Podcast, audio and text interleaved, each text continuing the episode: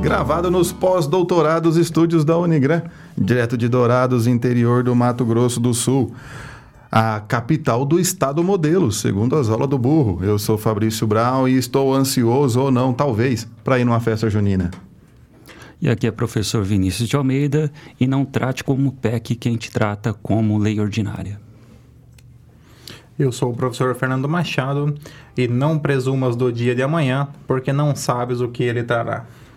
Ah, esse é o lema da minha vida. É, eu vou viver sido... só o hoje, porque o amanhã não sei se eu dou conta. tem sido assim também, é, é carpe diem. Carpe diem. Uh, eu tô mais no acabe o dia logo. é, pessoal, esse é mais um episódio do nosso querido e amado podcast. A gente conta com vocês para continuar prestigiando. Então agradecemos a todos vocês, nossos ouvintes, a Unigran, por ceder esse espaço maravilhoso com esses equipamentos todos tecnológicos de ponta e pelo auxílio, pela ajuda do grande profissional Paulo Budney, que transforma é, essas formas decadentes de vida em uma multivida. Dá, dá um pouquinho de oportunidade, gente. Que, que, que edita a ausência total de conteúdo. E também não deixe de acompanhar a gente nas redes sociais, confere nosso perfil tanto no Instagram como também no Facebook.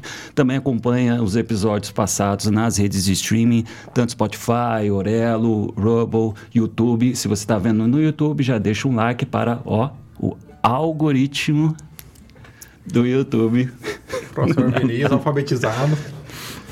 Poder é, passar o nosso canal Direito Mato para mais gente também, para expandir isso aqui. E se você ainda não adquiriu a nossa exclusiva caneca do Direito do Mato... Que com certeza não adquiriu. Não é que eu tenho certeza que você não adquiriu, porque não chegou nenhum pedido essa semana. É, fica aqui a, a ideia para um presente de Dia dos Namorados, porque o Dia dos Namorados está chegando. Então, pensando no Dia dos Namorados, você vai no nosso site e com o cupom Meu Presentinho de Deus Direito do Mato, você ah, ganha pô, 20%. é, você ganha 20% de desconto para comprar um jogo com duas canecas do Direito do Mato. E a comp... Como é que é o cupom? Meu presentinho de Deus, Direito do Mato. Meu presentinho Sim. de Deus, Direito do Mato. Tudo junto? Tudo junto. Letra minúscula. Torcendo, torcendo que seja presente, não seja uma oferenda né? para se livrar do ser humano. Hum, mas é isso aí. Hoje nós preparamos um episódio um tanto quanto diferente. Ou não, né? Porque a gente hum. também não prepara episódio às vezes. Mais um episódio da série Temas de TCC. Isso. É. Que sem querer nós começamos semana passada, só se ligamos disso depois que terminou o episódio. Exatamente, nós começamos, foi uma inspiração, né? nem nós sabíamos, mas nós vimos que é importante porque estamos chegando agora já no final do primeiro semestre, normalmente no segundo semestre os alunos começam a pensar então nos seus temas de TCC. E começa daí aquele desespero atrás do orientador, pensando, o professor me ajude, eu não sei o que eu vou escrever. E eu já vou te dar uma dica. É, não precisa mais falar sobre empenhorabilidade do bem de família e nem sobre o dano moral nas relações de trabalho. Ah, né? por favor. Porque já existem 425 mil trabalhos de TCC feitos somente no semestre passado sobre esses dois temas. Nem sobre a síndrome da alienação parental também, por favor. Nem sobre ativismo judicial. é, e só para mais um, individualização da pena no direito penal, tá bom? Isso daí não, não precisa, não precisa sistema, mais, né? Sistema carcerário. É, e, e, se for falar sobre direito penal, não precisa começar, pessoal, do Código de Hammurabi foi previsto, porque isso aí todo mundo já sabe. Ah, mas é, tem que colocar uns 20 parágrafos de história, né? Para encher 30 caracteres. Uh, TCC, todos nós passamos por esse sofrimento, né? Trabalho de conclusão de curso. Aqui nós fomos premiados na época que era tudo monografia. Hoje a maioria das instituições prefere em formato de artigo científico, o que não facilita em nada, porque a pesquisa é a mesma, só muda a forma da escrita, né? A monografia ela necessita, é claro, de uma parte histórica, mais introdutória, tudo. O artigo científico é um tanto quanto mais objetivo, calcado agora na contextualização atual. Mas a pesquisa é a mesma. E é aí que eu acho que a maioria das pessoas fala: o que, que eu vou pesquisar? É. É, nos bons tempos de monografia, você já tinha toda a parte definida, assim, né? Você já tinha o primeiro e o segundo capítulo, você já sabia desde antes mesmo de já começar a escrever. Agora já o terceiro que era o problema, né? É, o terceiro capítulo que é o, o, o como dizem... Era monografia mesmo. É, o nó da, da questão os direitos fundamentais de primeira geração surgiram com a Revolução Francesa, né? É, o aluno já começa assim, né? Como é que é uma monografia, uma introdução que eu vi? É, a interpretação do direito é uma atividade hercúlea e dioturna. É uma frase bonita para começar, mas não era do aluno, era plagiado, então... é, é um pequeno problema. Mas vamos lá. Professor Vinícius, qual é o primeiro tema, ideia para TCC que você nos trouxe nesse momento? Bom que você perguntou, professor Fernando. Oh, um bom tema aí de TCC para quem gosta de direito tributário. Isso aqui é um tema que ultimamente... Quem? Quem? quem? Né? quem que nós vamos então, fazer esse episódio agora? Vinícius, você acaba de invalidar a sua premissa. É. Seu projeto de pesquisa foi reprovado. então você pode buscar outro tema e, e começar novamente a sua pesquisa. Não vou insistir no erro aqui. Mas é um tema assim que ultimamente tem ganhado uma força, assim, tem o, o é, surgindo uma nova linha de pesquisa nesse sentido. É um tema assim que é super interessante, só que quem vai querer se aventurar nisso aí vai ter um pouco de dificuldade assim de encontrar uma quantidade farta de material sobre isso. Tudo que é novidade, né? É, acaba sendo um pouco mais trabalhoso, mas o que não significa que necessariamente não seja divertido, né? Às vezes direito tributário dá, uma, dá umas coisas engraçadas. Que é sobre tributação, uma, um tema chamado tributação rosa. Que é uma coisa que vem. É no mês de outubro só? Verdade, né?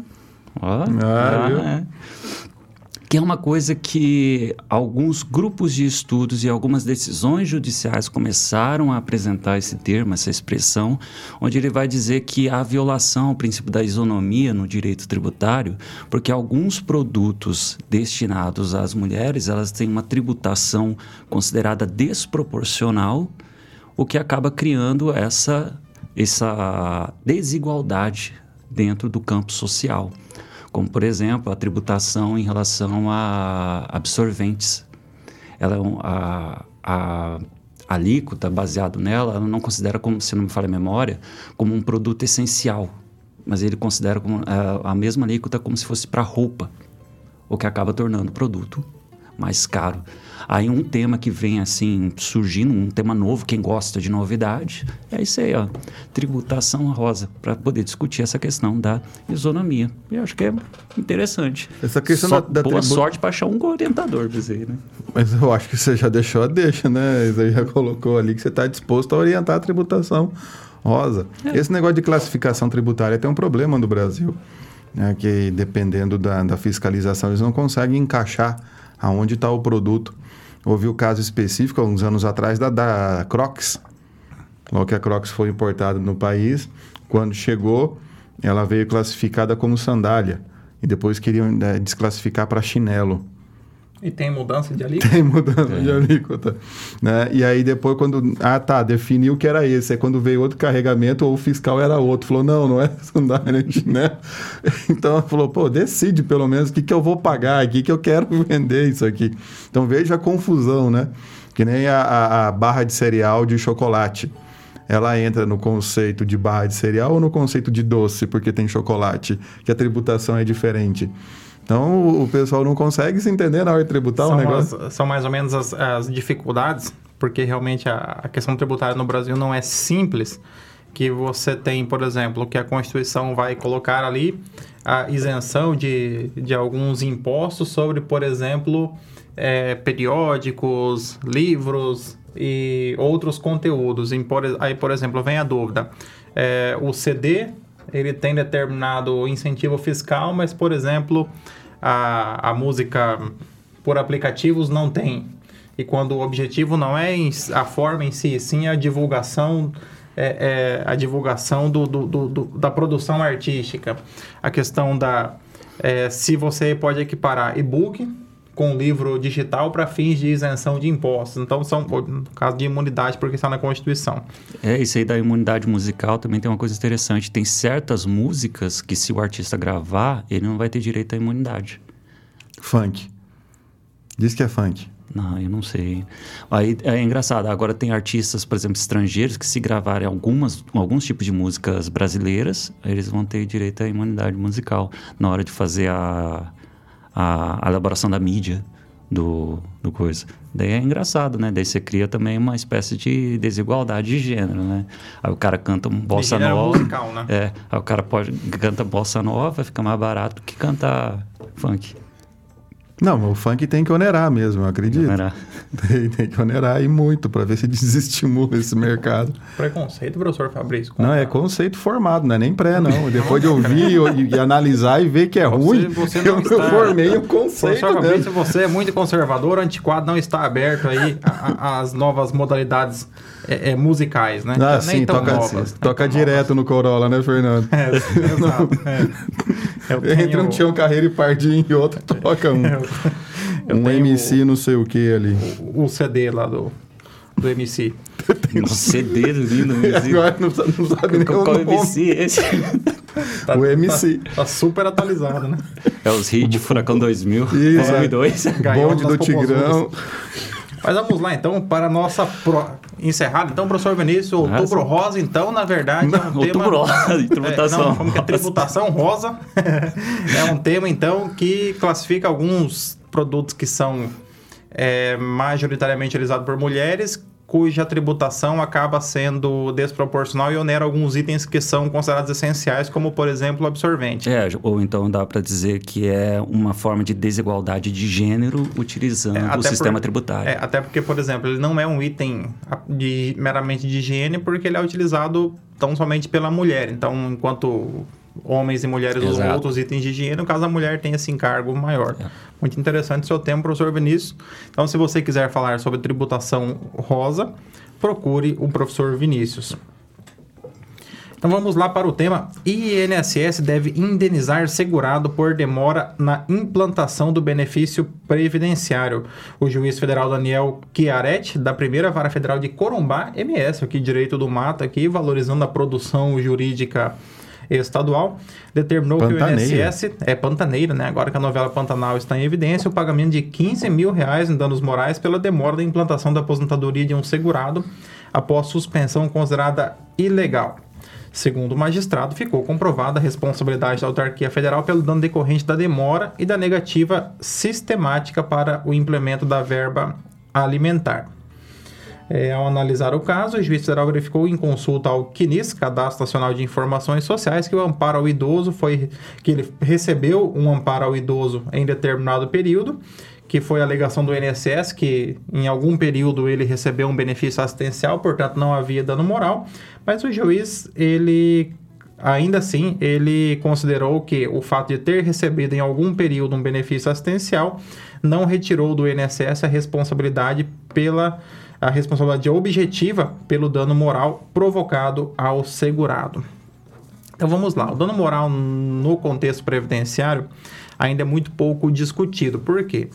Porque de certa forma, no direito previdenciário, o erro da administração pública, ele acaba não sendo analisado no momento da concessão do benefício. Exemplo, imagine que o segurado ele recebe um benefício previdenciário, ele tem o seu benefício suspenso por um erro da administração pública. O servidor ele suspendeu um benefício de forma errada. O segurado ficou sem o benefício alguns meses, ele é obrigado a ingressar com uma ação judicial. Essa ação judicial ela vai ela vai tramitar normalmente, pode levar dois, três, quatro anos para que ele consiga reverter essa decisão judicial. Evidentemente que uma vez revertido, comprovado a ilegalidade, ele terá direito aos valores retroativos. Porém, muito pouco se fala sobre o dano moral ocasionado pela conduta do INSS. E é diferente, por exemplo, de que em outras situações em que ocorre um erro da administração pública, quando ocorre uma situação de uma, é, de uma obra pública, de um serviço público que é prestado de forma indevida, é comum sinalizar sob a ótica da responsabilidade objetiva. Agora, do INSS, não. Meramente se restabelece o benefício e o INSS apenas paga aquilo que ele deveria ter pago é, a pessoa, porém sem considerar a questão do, do abalo que é provocado. Nesse caso aqui, é, ainda, é, ainda que, esse, que já exista algum avanço, algum avanço é, ainda incipiente nesse sentido, é, essas indenizações têm sido concedidas somente naqueles casos em que há uma demora injustificada. Porque, de certa forma, a demora justificada é aceita ainda pelo INSS. Demora porque não há servidores, porque são muitos processos. Então, assim, há uma, há uma, é, há uma aceitação generalizada de que o INSS ele pode demorar para conceder ou para analisar ou para implantar, que isso estaria dentro da normalidade. Somente situações muito atípicas, como por exemplo aqui, em que o processo foi julgado procedente em 2002 e ele voltou a receber a aposentadoria em 2018. Então foram 16 anos, né? Então aqui nós temos um caso, um caso um pouco mais é, é um, um, demorou um pouco mais do que o normal, né? Mas é. aí era um processo judicial que, que essa, essa de 2012 era um processo 2000 judicial? 2002. De, é, é um, é, veio de um processo judicial, né? Isso. E ele, aí ele entre 2010 ah. e 2012, ele conseguiu receber o um amparo social, concedido, acredito que administrativamente, enquanto aguardava o, o restabelecimento do benefício. É, mas, porém, foram 16 anos entre a procedência e a implantação do, do benefício. E, e, possivelmente mais uma demora ainda para que fosse julgado o dano moral. Eu acho que até o que ajuda a dar uma argumentos a mais esse tipo de reconhecimento de responsabilidade é porque houve dentro de um processo judicial, né? O próprio CPC ele busca penalizar quem é, faz a demora ou descumpre com as decisões judiciais, né? Então você tem argumentos a mais. E é bem interessante isso mesmo, né, cara? Porque é, isso acaba a questão, e eu acredito que isso deve também, mais para frente, ser superado por ser oriundo de um processo judicial, mesmo de um pedido administrativo que injustificadamente fica aguardando ser resolvido a decisão, porque o, o, o, o segurado, ele preenchido os requisitos, ele tem direito da aposentadoria dele. Às vezes ele parou de trabalhar, né? Ele se aposentou, parou de trabalhar, não tem mais fonte de renda. E, e acaba sentindo ali as questões. O interessante seria, em eventual pesquisa, identificar o que é uma demora justificada e o que seria uma demora injustificada a ponto de gerar danos morais, né? Porque para o segurado, toda demora é injustificada, porque ele tem o direito. Do outro lado, o, o, a autarquia, ela também, a questão de estrutura de pessoal, tudo, tempo, análise de documento, é, reestruturação que teve de, de, quadros também, de análise, né? Nas agências mudou a forma de fazer tudo. Como é que isso, como é que isso funciona? Então, é, e... o, o, entre o, os dois ali, quais seriam os critérios estabelecidos, né? É, e assim, uma grande dificuldade é que o, o, meu INSS, que é o sistema integrado que o, que o INSS utiliza para gestão de processos administrativos, ele, como regra, ele não exige, por ser um procedimento administrativo, o advogado. Então, o próprio segurado é que ele vai, é, o próprio segurado é que vai é, fazer o requerimento, instruir o processo, ele que vai dar ali o, quase que o impulso ao processo administrativo. O que ocorre muitas vezes é, a dificuldade é que é, o servidor, ele vai, por exemplo, ao, é, demora-se alguns meses para que o servidor faça análise inicial do, do processo. Aí o servidor formula exigências para que o segurado apresente algum outro documento, ou seja, o processo volta então para fila para que mais alguns meses, então e muitas vezes a exigência não foi completamente satisfeita, então é necessário que se faça uma outra exigência. Então a, acaba sendo uma dificuldade muito grande para é, o segurado é, em virtude aí do da própria formatação do, uhum. é, do sistema que o, que o segurado utiliza. E assim, pensando que você tem pessoas que.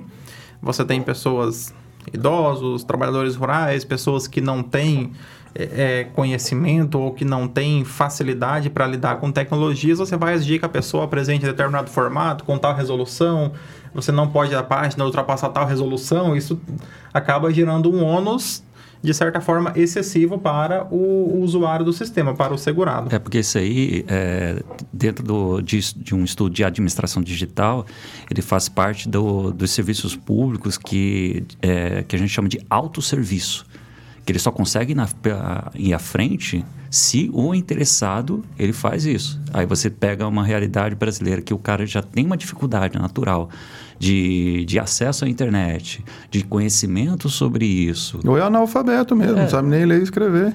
E aí você joga toda essa responsabilidade e ainda tem essa demora na administração. Realmente é um tema muito interessante.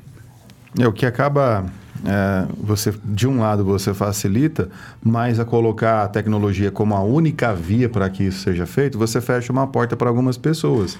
Se você mantém ainda perante a agência que aquelas pessoas que têm dificuldade possam comparecer na agência, é, é, você pelo menos ah, dá mais possibilidade de atendimento para iniciar o processo.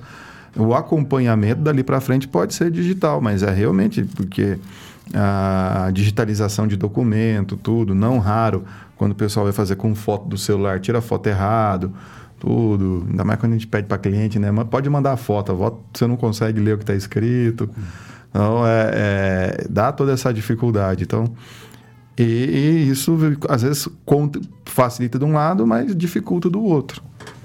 Então, a, e é necessário, assim, de alguma maneira, você fazer a administração pública começar a sentir né? nem que seja em condenações por dano moral. É no, no efeito pedagógico da, ah, da é, condenação? É, no efeito uhum. pedagógico mesmo, para suprir essas falhas. O INSS é, tá, tá, tá, tem planejamento, já foi feito estudo né, para abrir concurso esse ano, né? Sim, sim. Há a previsão. É a previsão aí, para quem está estudando para concurso, tem do INSS aí também. Sempre é mil e poucas vagas, sempre. E fica aqui então o convite para que você, caso queira escrever sobre dano moral no direito previdenciário, estou disponível para orientá-lo. Olha só que coisa boa, hein? Entendeu bem. Não. É, arraste para cima aqui e, e clique no link para ser orientado por mim.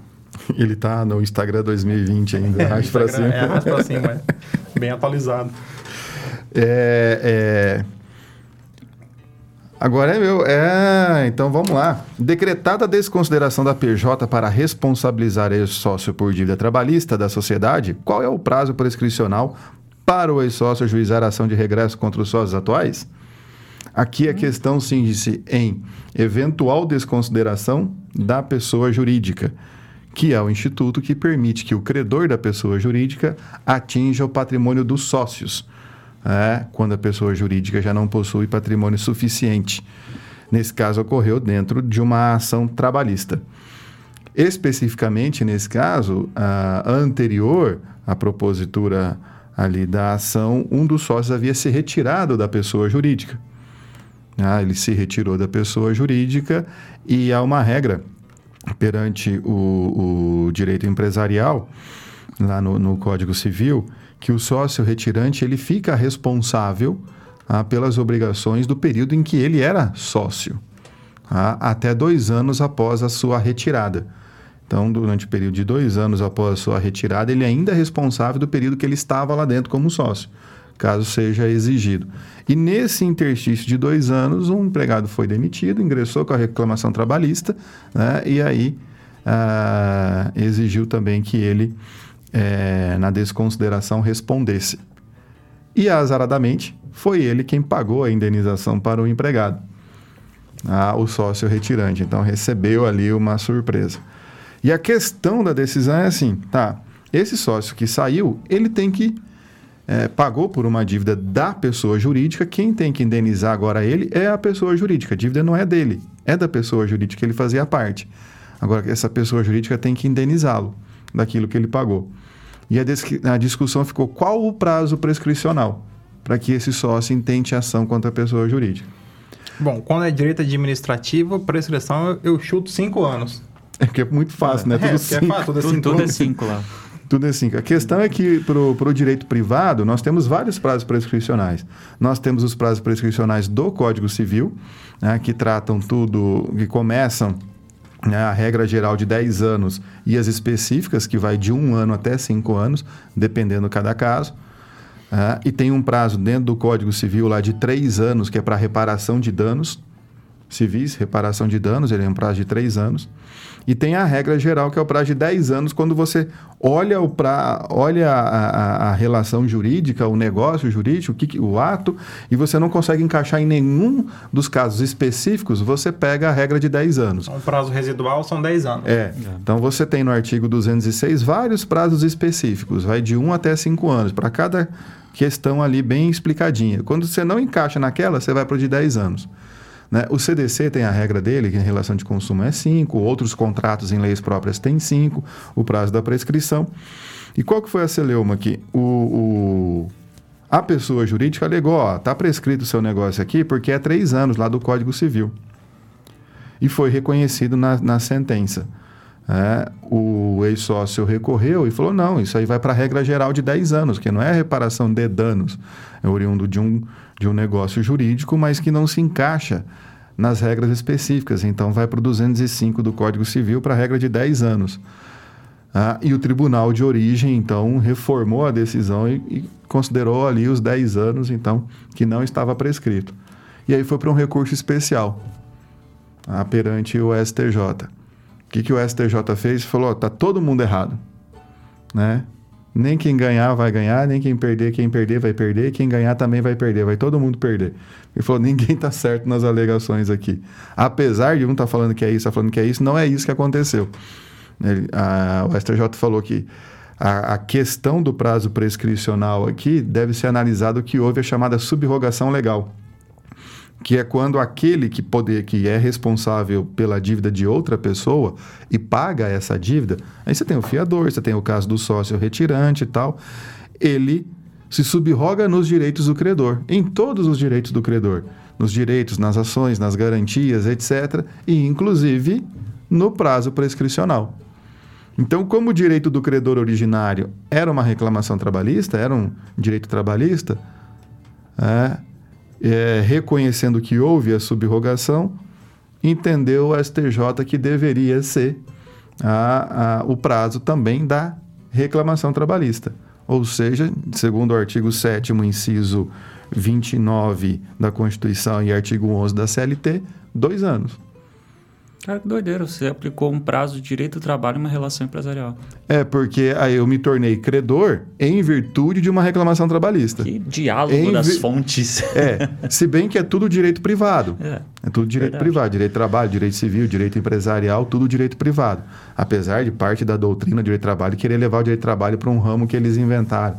Os direitos difusos e coletivos como classificação do ramo exclusivo. Não é nem público nem privado, é direitos difusos e coletivos e colocou o direito de trabalho lá. É, com a reforma trabalhista, a gente puxou de volta para o direito privado, esquece isso aí. É, então, trata a prescrição dessa maneira. Então, a questão foi que o, a Corte Superior aqui, ela na, analisou a origem do negócio jurídico, que é a subrogação. E na subrogação eu tenho que aplicar todas as regras do negócio subrogado, substituído, ou seja, uma reclamação trabalhista. Aí usa a, a o prazo prescricional da CLT. Mas aí, será que tem aquela questão também de a reclamação tem que ser proposta em dois anos, mas pode discutir os últimos cinco? É, mas tem que ter que ter proposto ação é. indenizatória de regresso em dois anos após o pagamento. Ele ultrapassou mais de três anos. Ah, Por então isso que ele queria que valesse os dez anos da regra geral. É. Então, uma hora um perdeu, depois virou o jogo, ganhou e depois perdeu também. Então, Cara, Aí é interessante que a análise dos prazos prescricionais, de acordo com os negócios, parece uma coisa extremamente simples. Mas no direito empresarial, quando você começa a trabalhar com é, sócio retirante, né, responsabilidade do administrador, tal, é, o início da contagem do prazo e também o próprio prazo sofre essas confusões na hora de fazer essa análise. É, também você tem que saber qual é o momento da contagem, né? Se é, é por exemplo, do, o termo, a verba, a verba retirada. O termo inicial da contagem do prazo prescricional. Então, essa é a importância. E ah, não raro, né? É bem... Às vezes a pessoa tem o direito, mas demora para procurar o advogado, né? Para ver, é. tá, e agora o que, que eu faço? Então... E é por isso que os alunos normalmente não gostam de empresarial, né? É, é, via de regra, não. É. Mas eu sou bem consciente que eles não gostam de empresarial. É, eu também sou com. também sou com administrativo. previdenciário. Na previdenciário, o pessoal gosta. gosta. O pessoal já pensa que vai cobrar três benefícios, mas 30% é. do atrasado. Exatamente. Já... Primeira pergunta que eles fazem, quando é que, como, é, como, como é que eu cobro, professor? Se pegar um atrasado, aí você quita o KB20. Irmãos e irmãs, chegamos ao final de mais um episódio especial do Direito do Mato, temas para a TCC. Espero que você tenha ficado aí é, animado, entusiasmado, que tenha tido aí grandes ideias a partir dos temas que foram aqui trabalhados. E fica mais uma vez nosso agradecimento a você, irmão e irmã, que nos ouve, que nos acompanha, que interage conosco aí pelas mídias sociais. E com essas sugestões de temas e também de orientadores, a gente espera aí que você é, já tenha deixado o like no nosso vídeo do YouTube. Agradeci, é, eu esqueci, agora estou confuso. Eu tenho que fazer rede social ou agradecimento? Faz você dois, fez os dois. Faz, faz, vai na dois, fé. É. O que seu coração mandar, professor. Então acompanhe a gente aí no, nas nossas redes sociais. Não deixe de conferir também mais uma vez os nossos episódios passados. Quando a pessoa tem déficit de atenção é difícil, né? Porque daí ele perde o, o, o, o foco. É, viajei agora. Mas nós, nós compreendemos Acorda, você, Pedrinho. professor Vinícius. É. Acorda, Pedrinha. Mais uma vez agradecemos ao Unigran por esse maravilhoso estúdio, nosso amigo Paulo Budney por esse auxílio e a você, nosso ouvinte. Pesquisadores ou não, tenham todos uma ótima semana, um grande abraço, sejam felizes.